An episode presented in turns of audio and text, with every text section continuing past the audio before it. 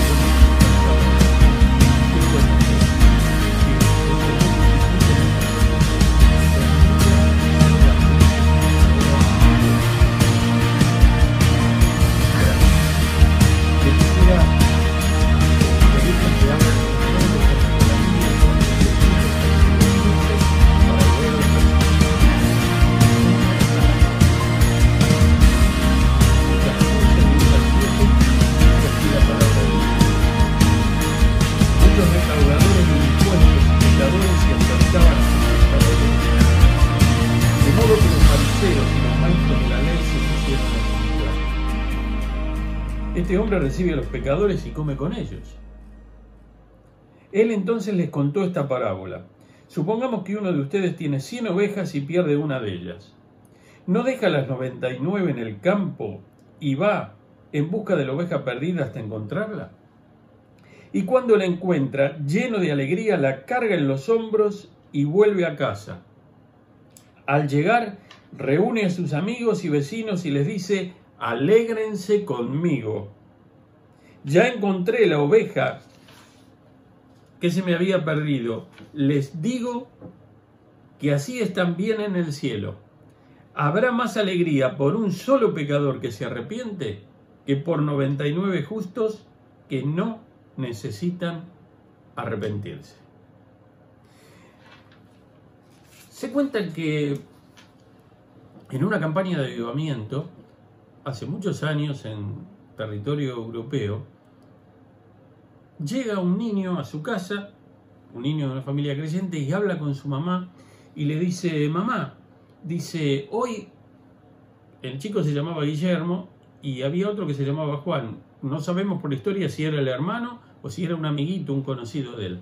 Mamá dice, Guillermo está bajo convicción, eh, perdón, Juan está bajo convicción de pecado, pero él no va a entregar su vida al Señor hoy.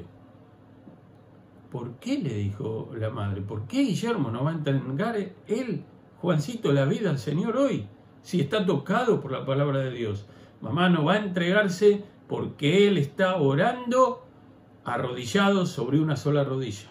Y hasta que no se arrodille sobre sus dos rodillas y se humille totalmente delante del Señor, entonces él no va a poder entregarse al Señor. No estará totalmente humillado. Necesita estar totalmente humillado. Necesitamos estar totalmente humillados, descreídos de nosotros mismos, que nada podemos hacer porque realmente es así, para estar listos para que con actitud y arrepentimiento recibamos por la fe a Jesucristo. Yo quisiera hablar hoy de este pasaje de la Biblia, es una de las parábolas, hay tres en este capítulo, está la parábola de la oveja perdida, está la parábola de la moneda perdida y la parábola del hijo pródigo. Algunos estudiosos dicen de que aquí hay algo matemático porque la oveja que se perdió fue una en cien, la moneda que se perdió fue una en diez y el hijo que estaba perdido era uno en dos, eran dos hijos. Es como que se va estrangulando la cifra, es como que va tocando más las fibras de nuestro corazón y por supuesto la última de las parábolas, la del hijo pródigo, es una historia fascinante y, tan ilustrativa para enseñarlos lo que significa el arrepentimiento y la vuelta a Dios. Yo quisiera hablar en esta mañana. Yo quiero decirte que estás escuchando este mensaje, que vos o que ustedes están escuchando este mensaje, porque el Señor quiere que ustedes estén escuchando este mensaje. Hemos estado orando por el mensaje de esta mañana. La iglesia estuvo orando. Estuvo orando en su culto del día miércoles y los hermanos, muchos de ustedes que están escuchando y que van a escuchar este mensaje han estado orando por este mensaje. Y queremos, como el Señor está permitiendo en este tiempo en la Argentina y en todo el mundo, que la palabra de Dios crezca y que el mensaje de la buena noticia de Dios llegue a nuestros familiares, a nuestros amigos, a nuestros compañeros, a nuestros conciudadanos. Es imperioso que aquellos que nos rodean y no tienen al Señor comprendan cuál es el mensaje de Dios para ellos.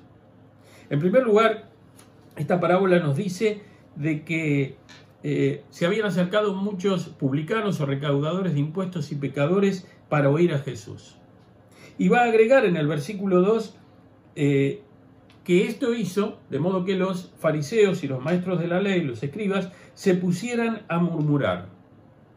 Murmurar en contra de Jesús diciendo, este hombre recibe a pecadores y come con ellos.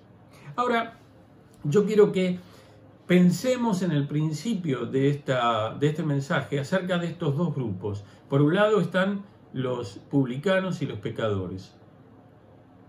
Los pecadores incluían a los publicanos, pero esto se los menciona separadamente.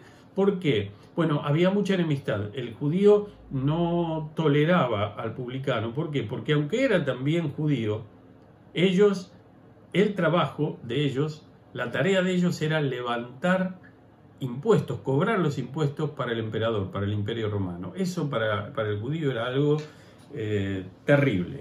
No lo aceptaban y no, no los eh, querían. O sea que había ya una cuestión de piel y más que una cuestión de piel con este tema. Tal es así que criticaron siempre a Jesús. El otro grupo, el segundo grupo, el de los fariseos, los, escribas, los maestros de la ley, criticaron siempre a Jesús porque Jesús buscaba durante su ministerio estar cerca de estas personas. Estas personas buscaban oír a Jesús, necesitaban de Jesús. Y Jesús se acercaba a ellos.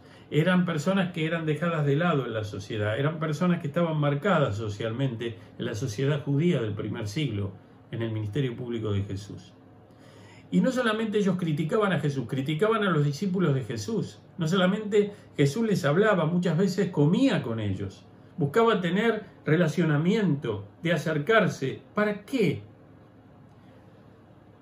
Para hacer lo mismo que está haciendo Jesús hoy a través de este mensaje. Yo soy el mensajero humano. Hay siervos míos y predicadores y predicadoras por todo el mundo, en los distintos usos horarios. El Evangelio está siendo predicado en los 24 usos horarios en todo el planeta en este día. Pero en realidad el que habla es el Cristo resucitado. El Espíritu Santo de Dios nos guía. Él toma nuestras cuerdas vocales, nuestras neuronas, nuestros cuerpos, nuestros rostros, nuestros gestos, nuestras frases, nuestras oraciones, nuestros bosquejos, nuestros pensamientos. Los toma para llevar su palabra para llevar y decirte en esta mañana cuál es el plan que Él tiene para tu vida.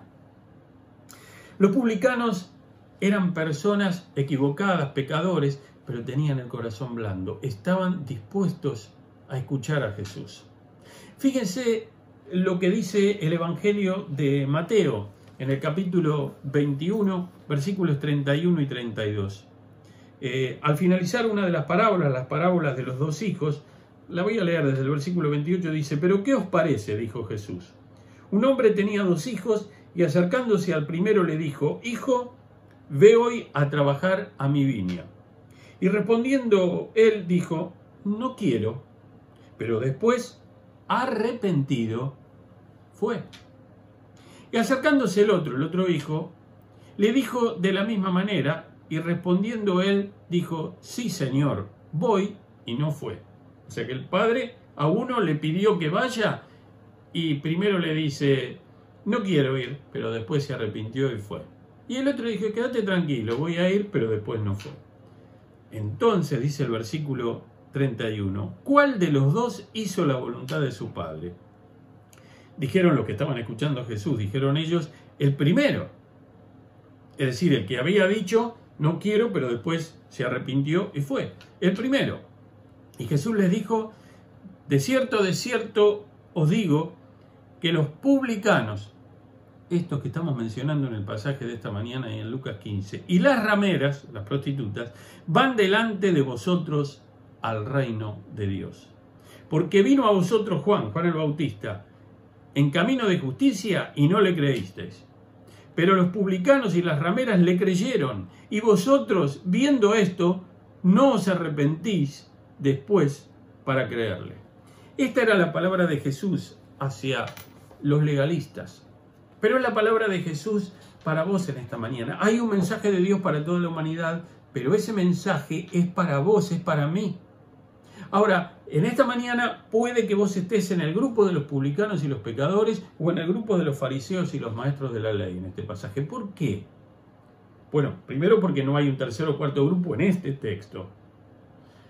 ¿A quiénes representan los fariseos y los maestros de la ley? A los legalistas.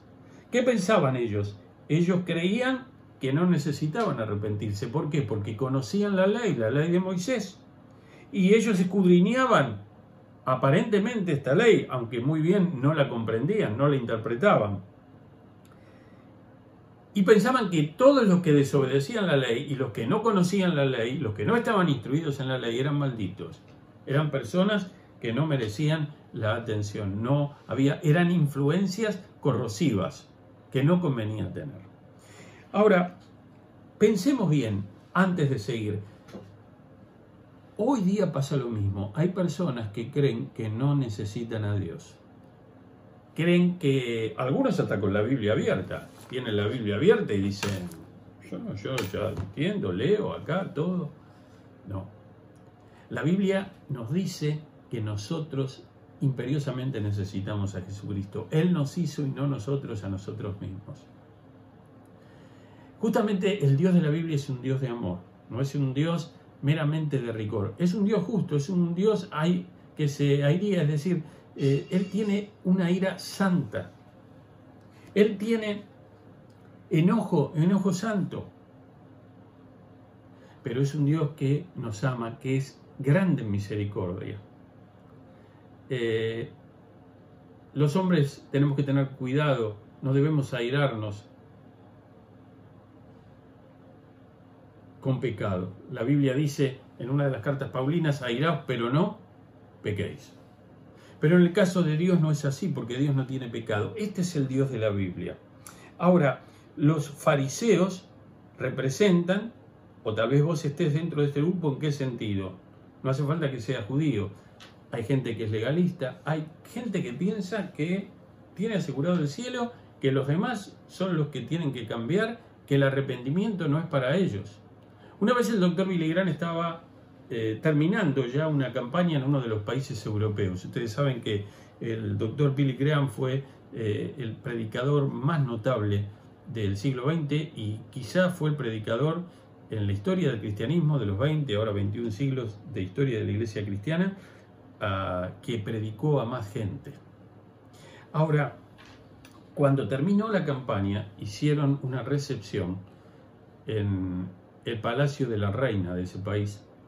Y allí estaban los, los nobles, gente muy importante del gobierno, del reino, y por supuesto estaba Billy Graham, el equipo de Billy Graham. Y en un momento estaba hablando la reina con Billy Graham y con otra gente. Quedó sola la reina con Billy Graham y le dice, doctor, le dice, ahora que estamos solos, no me va a decir usted que yo también me tengo que arrepentir. Billy Graham había predicado una semana entera el Evangelio y había estado hablando del arrepentimiento y la fe en Jesucristo. Y Billy tuvo que decirle, ¿qué momento, no? Tuvo que decirle que era necesario que ella también se arrepintiera. Y la Biblia nos dice que los mendigos y los reyes, que los pobres, los humildes y los que están en eminencia, todos se doblarán delante del Señor. Cuando Pablo escribe su carta a los filipenses en el capítulo 2, avanza allí el versículo y dice, para que en el nombre de Jesús se doble toda rodilla, como la historia que conté al comienzo del mensaje, toda rodilla, las dos rodillas, de los que están en los cielos, los que están en la tierra, debajo de la tierra, y toda lengua confiese que Jesucristo es el Señor, para gloria de Dios Padre. Así que puede ser que te creas autosuficiente y podés pensar de que podés guiñarle un ojo a Dios y decir, Señor, nosotros yo estoy bien con vos. No es un tema mío. Mirá, mirá todo lo que tengo a mi alrededor. Puede ser que estés en el grupo de los pecadores y los publicanos. Hay otra parábola en el Evangelio donde se nos dice que un fariseo y un publicano estaban en el templo orando. Y el fariseo decía, gracias Señor, y casi que gritaba cuando oraba para que lo sienta el otro, gracias porque no me hiciste un pecador como este publicano que está acá al lado. Gracias Señor porque no soy como este. Gracias porque conozco, y yo ahora agrego a lo que está en el Evangelio, tu ley. Pero dice que el publicano decía, por favor, Señor, sé propicio a mi pecador. Señor, sé benevolente, escúchame, atiéndeme, ten misericordia, perdóname. Soy un pecador que necesita arrepentimiento. Y tal vez vos estés en este grupo. Tal vez el Señor esté trabajando, tal vez escuchaste un mensaje, vayas a ver de otro predicador, de alguien. Tal vez leíste la palabra de Dios, tal vez el Señor te habló por un libro, por una película, por un testimonio. El Espíritu de Dios viene trabajando tu vida. Y tal vez estés listo, por eso estás escuchando este mensaje. Porque, como dice el texto de esta mañana, estos recaudadores de impuestos y pecadores se acercaban a Jesús para oírlo. La fe viene por el oír la palabra de Dios. Te felicito. Te felicito. Si estás dispuesto a escuchar la palabra de Dios y estás humildemente esperando recibir de Dios un mensaje de esperanza para que toque tu vida, para que cambie tu corazón, Dios está dispuesto a perdonarte y a derramar su amor sobre tu vida. Bien, no necesitaban, decían los fariseos, arrepentirse, pero todos necesitamos arrepentirnos. Por eso se predicaba, arrepentíos y bautícese cada uno de vosotros en vista del perdón de los pecados y recibiréis el don del Espíritu Santo, uno de los primeros mensajes de la iglesia primitiva en el libro de los Hechos. Juan el Bautista predicaba, arrepentíos generación de víboras e hipócritas, el reino de los cielos se ha acercado. ¿Y por qué predicaba Juan este mensaje? Un mensaje de arrepentimiento lo hacía para preparar al pueblo, a Israel, para recibir al Mesías. Él fue el último profeta, el precursor de Jesús. ¿Cómo te podés preparar vos para recibir a Jesús? Para recibir a Jesús tenés que estar en una actitud de humillación. Tenés que estar en una actitud de dispuesto a arrepentirte, dispuesto a cambiar dispuesto a cambiar. Yo quisiera que ahora notemos cómo Jesús toma el texto aquí y va en vista de lo que está sucediendo, de lo que pasaba, porque él sabía lo que estaban diciendo los fariseos, este hombre recibe a los pecadores y come con ellos, él les va a contar una palabra. Obviamente que se estaba dirigiendo a los dos grupos, pero también al grupo de los fariseos y de los maestros de la ley. Y entonces él les cuenta una palabra, una parábola que la hemos leído. Un hombre tiene 100 ovejas y pierde una. Y entonces hace una pregunta, una pregunta retórica. Cuando un predicador, cuando un, orador está haciendo preguntas al auditorio, son preguntas retóricas. Uno no espera que el auditorio conteste. Bueno, ahora sería imposible porque yo estoy predicando frente a una cámara. Pero si estuviéramos en un templo, en un púlpito, en un salón, en un lugar, en un jardín o lo que sea,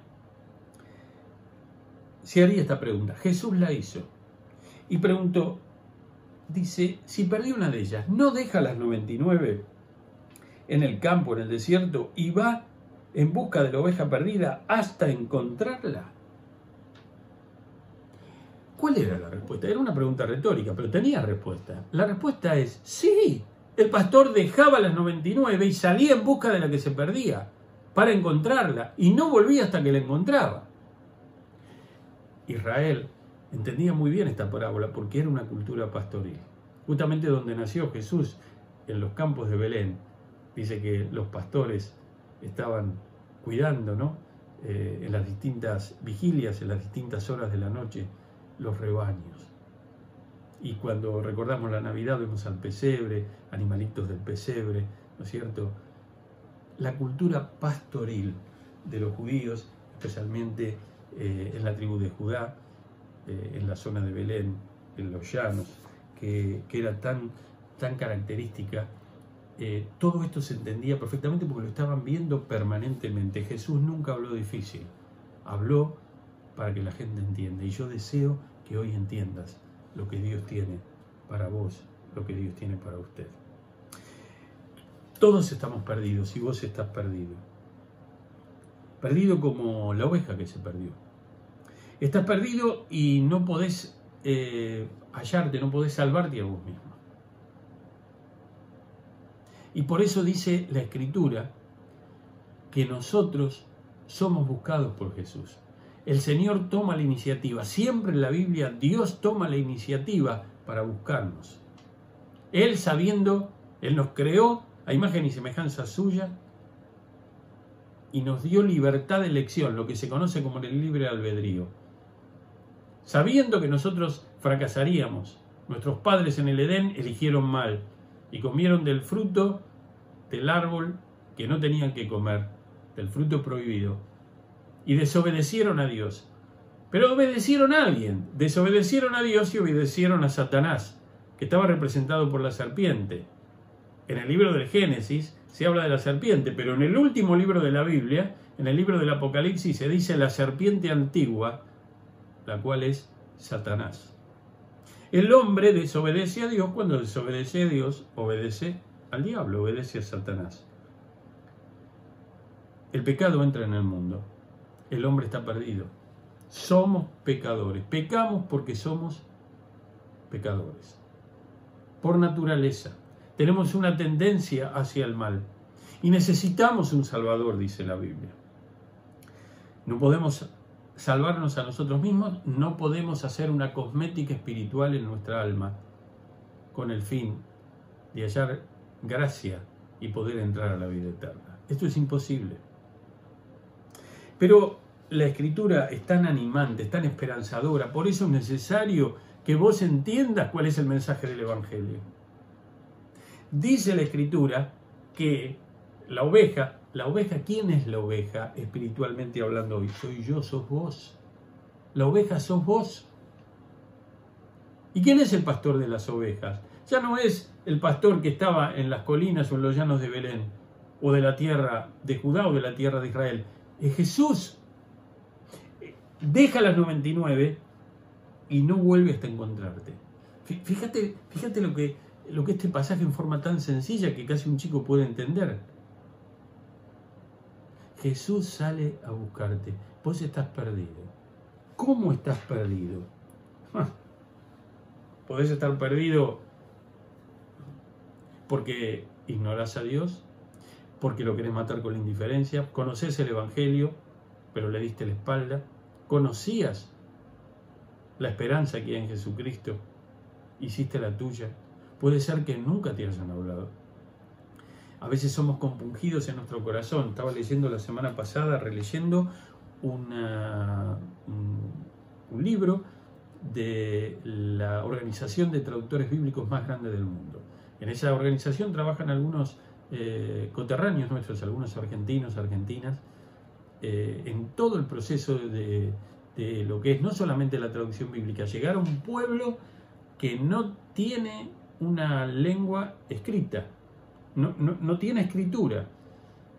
Conocer los sonidos, la fonética, el significado de los sonidos, de las palabras, y finalmente compilar el primer diccionario avanzar hasta que se pueda traducir las primeras oraciones, tal vez un capítulo y luego un evangelio entero, y así avanzando con distintos libros del Nuevo Testamento. Eh, en muchas de las tribus, cuando llegan los obreros, cuando llegan los misioneros, hay misioneros que son alfabetizadores, porque una vez que se conoce y se empieza a darle escritura y a traducir el Nuevo Testamento, va a pasar a ser el primer libro que tiene esa cultura. Hay que enseñarle a leer y escribir. Ellos saben hablar, es una cultura oral. Cuando se les habla de Jesús, en muchas de estas etnias, la pregunta es, ¿y ustedes hace mucho que sabían de Jesús, que conocían la historia de Jesús y lo que Él vino a hacer este mundo? Y cuando nuestros misioneros le decían sí hace dos mil años y le cuentan detalles de la historia tal cual está en la escritura. Ellos los miran a los ojos y le dicen, y entonces, ¿por qué no vinieron antes? ¿Por qué no vinieron antes? Todo hombre y toda mujer tiene un vacío interior que solo Cristo puede llenar y necesita conocer la buena noticia de Dios, el propósito de Dios y el plan de Dios para la humanidad y para cada uno de los habitantes de este mundo. Dios te ama. Dice la palabra en esta parábola que vos tenés prioridad para Dios. ¿Por qué? Porque Él deja la 99 y va tras la oveja que está perdida. Dios tiene predilección por los huérfanos, por las viudas, por la gente que está en necesidad desde el punto de vista de la necesidad, digamos, este, social o socioeconómica. Pero desde el punto de vista espiritual, Dios tiene predilección por los pobres en espíritu. ¿Qué quiere decir esto? Los sedientos de Dios y de su palabra, los que no creen que todo lo pueden, los que creen que no pueden hacer nada y que necesitan de Dios. Y si vos estás en esta circunstancia, en este tiempo, quiero decirte que te alegres porque hay esperanza en el Evangelio de Jesucristo tan grande, vas a encontrar al Señor.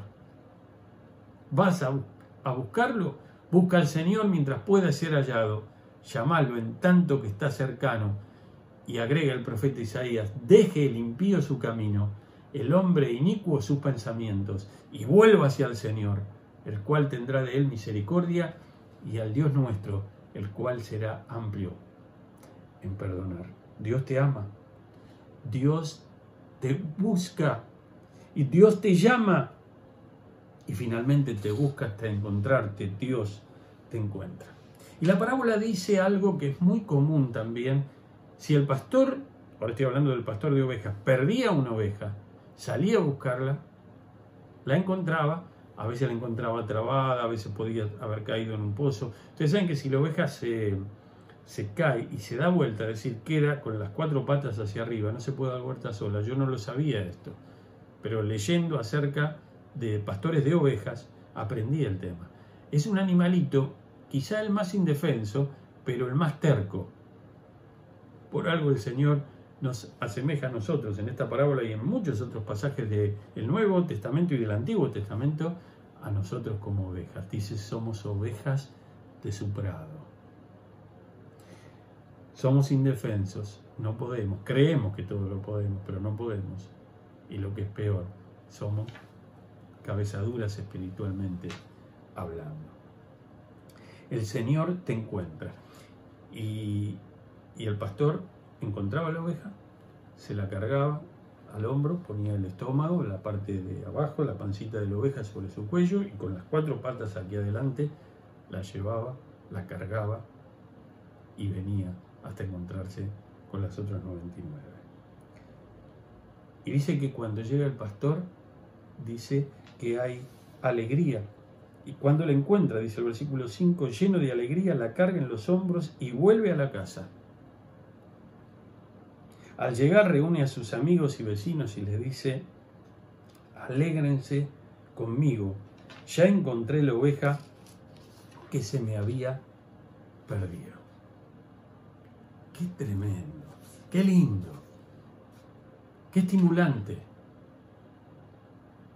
¿Cuál es la relación que vos tenés con Dios? Muchas personas creen conocer a Dios, pero en realidad no lo conocen. Dios se ha manifestado y se ha revelado en las páginas de las Sagradas Escrituras. Para conocer a Dios tenemos que conocer a Jesucristo. Jesucristo es la revelación perfecta de Dios. Es el pináculo de toda la revelación de Dios. Del Antiguo Testamento, por supuesto, que apunta todo a Jesucristo y llega a la cima con la pasión, muerte y resurrección de Jesús y por supuesto con todo el Nuevo Testamento que está después de la cruz, después de la resurrección, dejándonos el mensaje de esperanza, el mensaje glorioso del Evangelio, para que nuestras vidas sean transformadas y para que nuestra esperanza en la vida eterna sea una realidad. Ahora, hasta aquí llegamos, pero va a terminar con un versículo que va a dar remate a este mensaje. Al principio había dos grupos, el Señor cuando les habla aquí, ¿quiénes serían los 99? Las 99 ovejas son justamente los fariseos y los maestros de la ley. ¿Y cuál es la oveja perdida? Representa al publicano, representa a los pecadores. Pero no es tanto meternos en ese tema el kit de la cuestión. Ustedes saben que en la interpretación de las parábolas hay que tener mucho cuidado las parábolas, cada una de las parábolas como estas, tiene una enseñanza principal y a esa hay que apuntar. La parábola se usa para ilustrar una enseñanza principal. Las cosas que son secundarias hay que tener mucho cuidado, porque alguno quiere explicar cada coma y cada este, frase o, cada este, preposición de la parábola y después le hace decir cosas a la Biblia que la Biblia no dice. Ahora, Vamos al último versículo, porque el último versículo nos va a dar a nosotros, nos va a cerrar todo este tema y nos va a dar la clave. Justamente el último versículo dice, versículo dice, les digo, el versículo 7, que así es también en el cielo. Habrá alegría, dice la otra versión, entre los ángeles de Dios en el cielo, por un pecador que se arrepiente. Ahora, esta parábola habla del arrepentimiento, es cierto. Para arrepentirnos tenemos que estar en una actitud de humildad. Pero esta palabra está hablando del gozo. está hablando del gozo que nosotros aplicamos y hablamos de la oveja. La oveja sos vos, soy yo. Pero esta parábola dice que en las cortes celestiales, que en la presencia de Dios, que en el corazón de Dios mismo, hay alegría cuando un pecador se arrepiente. Vos sos pecador, yo soy pecador. Vos sos pecadora, yo soy pecador.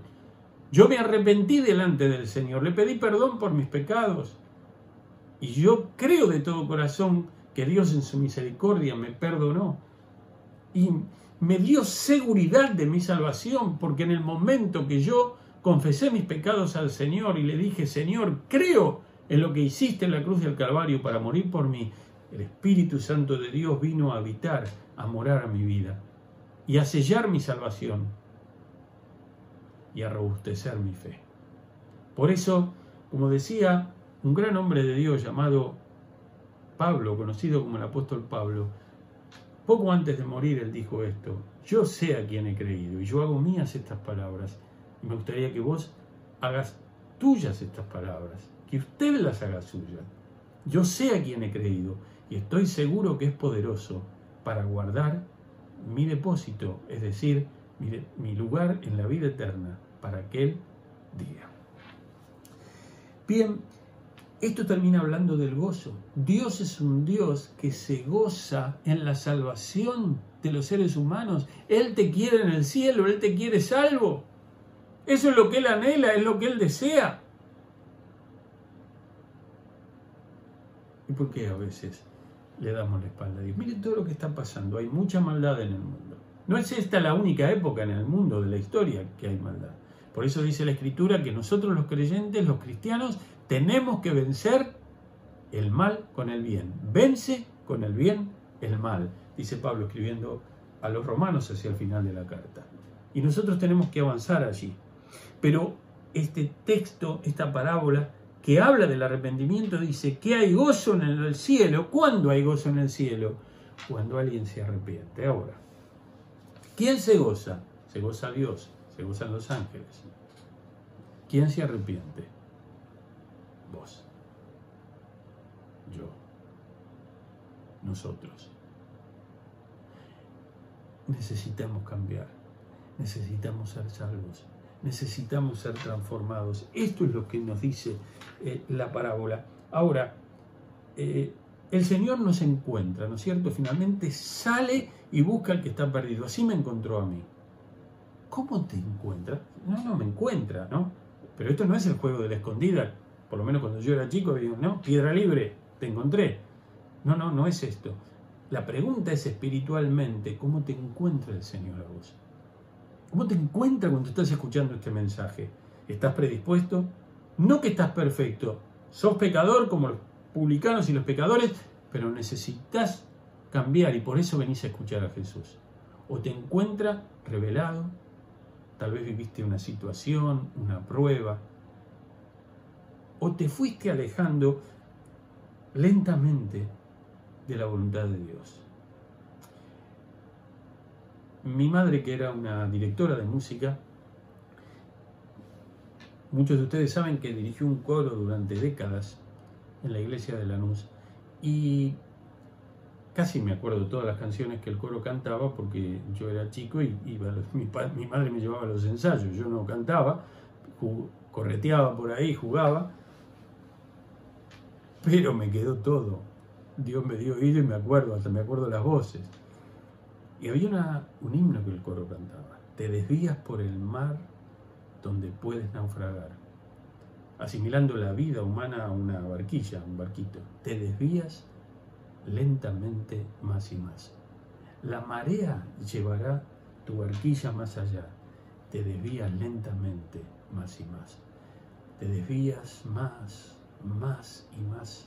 En el tempestuoso mar te desvías más. Del cariño paternal, del cariño del amor de Dios, hacia la destrucción fatal, te desvías lentamente más y más. ¿Cómo te encuentra el Señor? ¿Cómo te encuentra?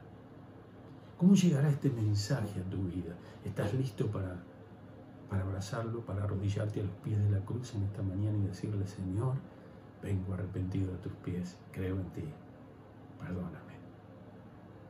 o estás escuchándolo diciendo, bueno, yo, yo escucho, está todo muy lindo lo que dice este pastor, pero, pero yo no siento nada. O, o, te estás resistiendo, a mí, a mí yo me voy a entregar, a mí no me van a agarrar. Miren, he conocido gente, muchos hermanos que hoy están en la iglesia, todos llegaron de diferentes formas a tener la seguridad de la salvación. Lo voy a decir en términos de este mensaje. El Señor los encontró a ellos en diferentes puntos o con diferentes actitudes. ¿Cuál va a ser la tuya? Pero querés que te diga una cosa.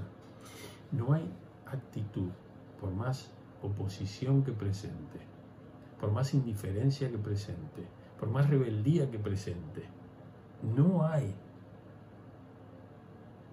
nada que ningún ser humano pueda hacer que sea, que tenga más ímpetu, que tenga más fuerza, que tenga más poder que lo que Dios puede hacer.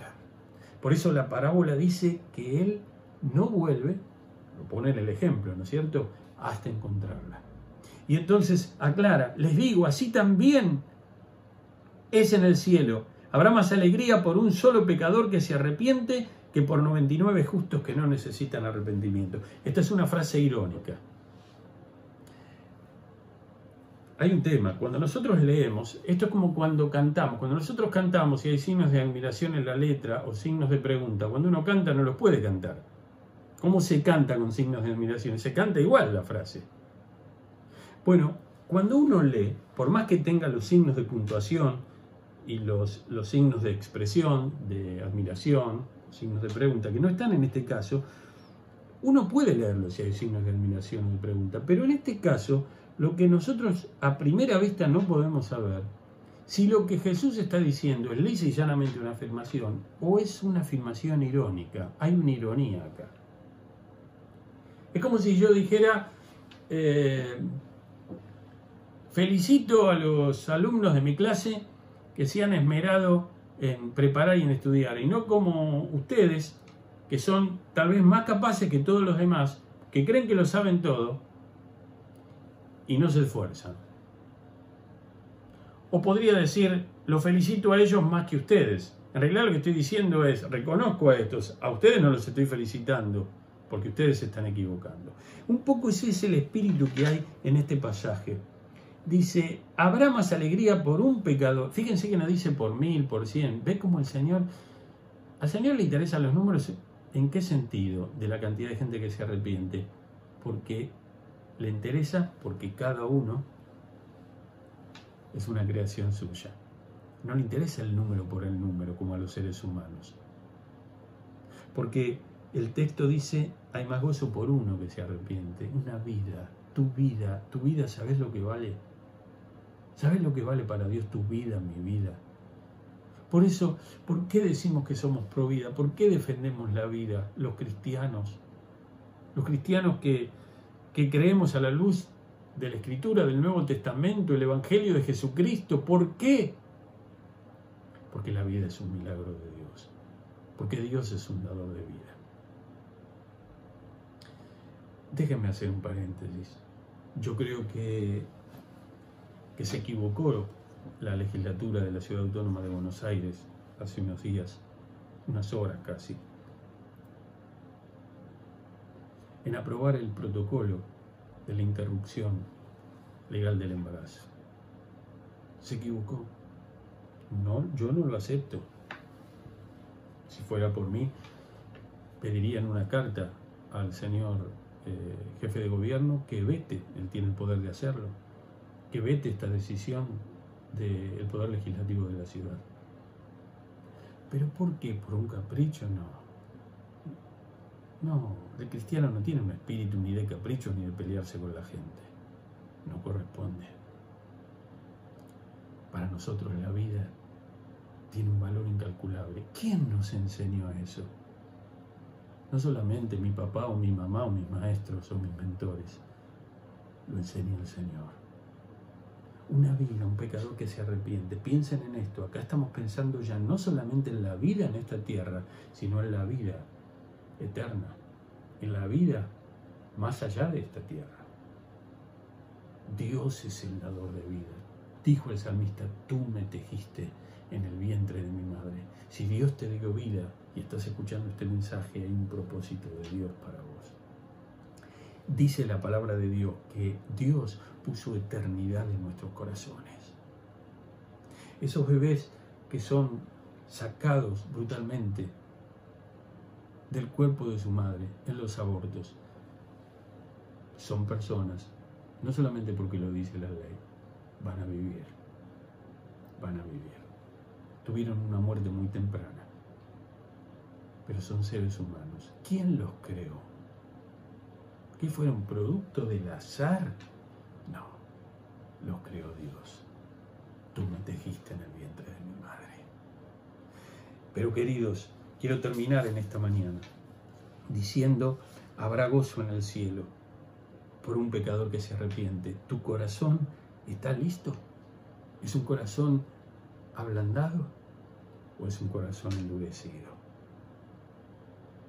No hay otro camino, no hay otra manera, sino solamente creer en el Señor. Para eso, en una actitud humilde tenés que arrepentirte. Se cuenta otra historia. Una vez, uno de los hombres más famosos en la historia del cristianismo, en la historia de la predicación, Carlos Spurgeon, Charles Haddon Spurgeon, un predicador bautista inglés del siglo XIX, nacido en el año 1834 y partió a la eternidad en el año 1892. Era el menor de seis hermanos, su padre era un predicador rural viajaba a veces durante la semana, tenía que también trabajar, un predicador laico, pero su abuelo era pastor congregacionalista, obispo congregacionalista, y él vivía en el rectorado, en el templo. Así que él pasaba grandes eh, tiempos de su vida en su niñez en la casa de los abuelos maternos, en, el obispo, en la casa del obispo congregacionalista. La abuela era una mujer muy tierna, él lo quería mucho y él quería mucho a su abuela. Y entonces eh, estaba pasando unos días y lo vio al pastor, al abuelo, que estaba, estaba triste, estaba, se le notaba en el rostro de que algo no estaba funcionando. Y entonces Charles, vamos a decirle Carlitos, nosotros, le dijo al abuelo, abuelito le dice, ¿qué le está pasando? No, dice, nada, hijo, no, no me está pasando nada. Él lo vuelve a mirar miraba para arriba, abuelito, ¿por qué no me cuenta lo que le está pasando? No, hijo, le dice, no puedo contarte porque no vas a poder ayudarme. Seguí insistiendo. Dice, pero abuelito, cuénteme, ¿quién le dice que lo puedo ayudar? Y tanto le insistió el, el chico. Tendría en ese momento Spurgeon unos ocho años, tal vez nueve años, nueve años, que el abuelo le contó, dice, ¿viste? Dice, salís acá a la puerta del templo, la taberna que está allá en la esquina. En este momento, dice, hay un diácono de la iglesia emborrachándose. Y eso me tiene afligido el corazón. Bueno, no dijo más nada. Resulta que en un momento que los abuelos se descuidaron, no había peligro allí, sale y se va a la taberna. Nueve años entra a la taberna y él lo conocía al hombre, al miembro de la iglesia, al diácono. Y entonces entra y va hacia la mesa donde él estaba emborrachándose, tomando, tal vez ahogando sus penas solitariamente, equivocadamente. Y se le para enfrente, imagínense un burrumín, y le dice, ¿y qué haces aquí, Elías? Entre los impíos, afligiendo el corazón de tu pastor. Y se dio media vuelta y se mandó a mudar.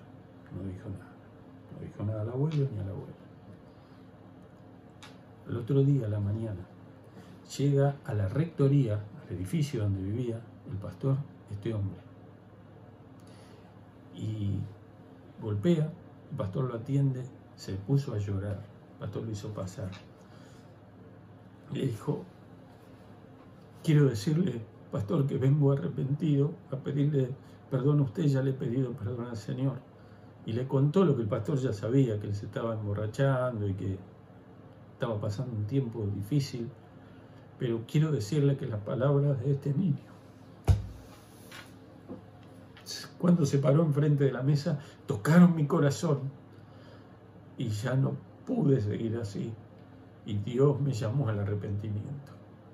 Y yo quiero terminar en esta mañana diciéndote, hay gozo en los cielos cuando alguien se arrepiente. Arrepentite, arrepentite. Si pudiera ser como hizo Carlitos Spurgeon esa mañana y hablarte a un metro, un metro y medio de tu cara, de tus ojos y decirte, ¿qué haces aquí viviendo como vivís? ¿Por qué estás viviendo como vivís? Rendite al Señor Arrepentite delante de Él, confía en Él, que Él murió por vos en la cruz del Calvario y que Él te perdonó tus pecados. Él te puede limpiar, Él te puede cambiar. Confía en Él. Y tal vez vos me estés escuchando como este diácono, este conocía al Señor, pero se alejó de Él y caminaba por caminos que no tenía que caminar. ¿Dónde estás? Si el Señor te encuentra, una oveja que sale de su rebaño y de su redil, ¿dónde estás? ¿Cómo estás? El Señor salió a buscarte y no va a volver sin vos. Si te está encontrando en esta mañana, ¿cómo te encuentra? Míralo a Él a la cara. Míralo a Él en su cruz con la corona de espinas y decirle, Señor, me arrepiento de tus pecados. De mis pecados, me arrepiento de mi maldad. Límpiame, Señor. Esto es lo que necesita la Argentina. La Argentina necesita ponerse sobre las dos rodillas, inclinarse sobre las dos rodillas, bajo convicción de pecado y decirle al Señor, Señor, perdónanos, nos arrepentimos delante de ti, creemos en ti. Hacelo vos, hacelo vos en esta mañana. Entregale tu vida al Señor, cerrad tus ojos. Señor, gracias por tu palabra, gracias por esta parábola, gracias por este pasaje.